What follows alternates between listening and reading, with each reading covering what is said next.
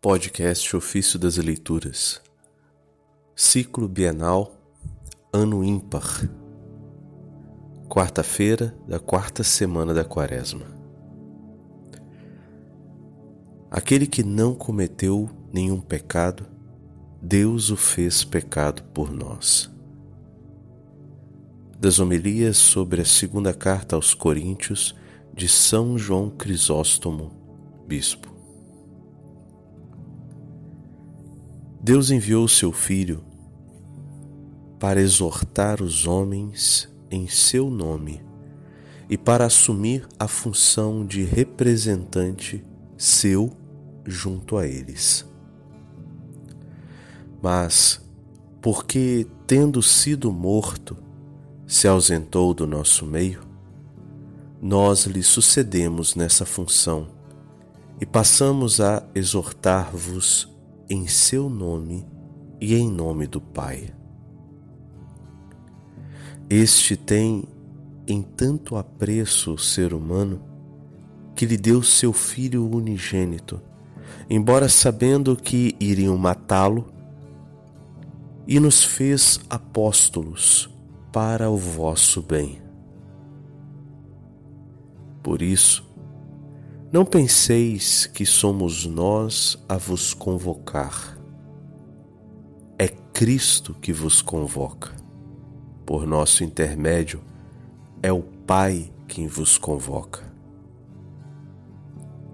O que ainda nos pode ser dado com bondade tão extremada?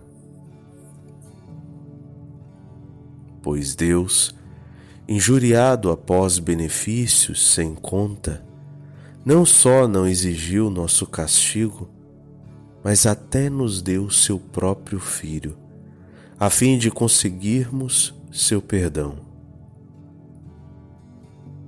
E aqueles que receberam este Filho não cuidaram de alcançar a graça perdida, mas lhe deram morte violenta e mandou ainda outros representantes. Mas através dos representantes, é Ele quem convida. E qual é o convite? Reconciliai-vos com Deus. Não diz reconquistai a graça de Deus, porque a causa da inimizade não está nele, mas em vós. Porque Deus nunca é causa de inimizade. Antes, até é enviado como embaixador para resolver a causa. Diz a Escritura: aquele que não cometeu pecado, Deus o fez pecado por nós. Isso está na segunda carta aos Coríntios, capítulo 5, versículo 21. Se não tivesse feito outra coisa senão apenas isto, procura entender quão inestimável já seria o seu dom. Dar seu filho por aqueles que tanto o haviam ultrajado mas fez muito mais. Permitiu precisamente que o ofendido fosse crucificado pelos ofensores. Aquele que não cometeu pecado, antes era a própria justiça. Deus o fez pecado, isto é, deixou que fosse condenado como pecador e morresse como maldito. Pois é maldito todo aquele que for suspenso no madeiro, conforme está escrito em Gálatas 3, verso 13 e Deuteronômio 21, versos 23.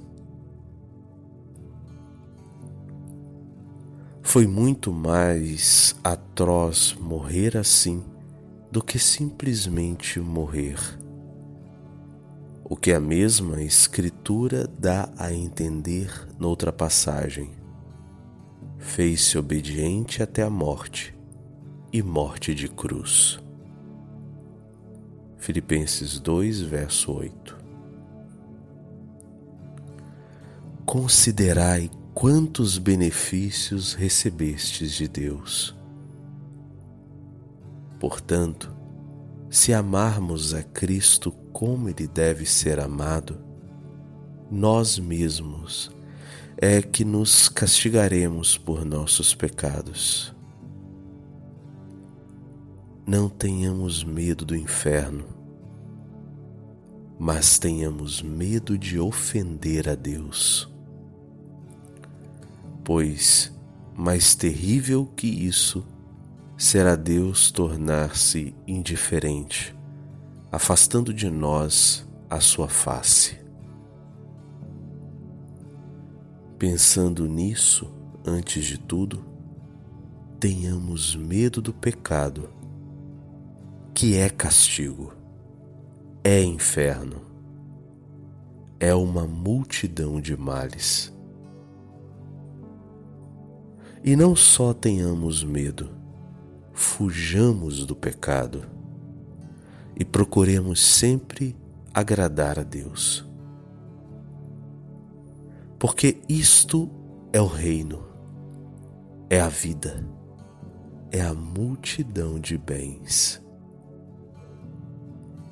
E assim, já na terra, estaremos na posse do reino e dos bens futuros. E oxalá o consigamos todos pela graça e pela bondade de nosso Senhor Jesus Cristo.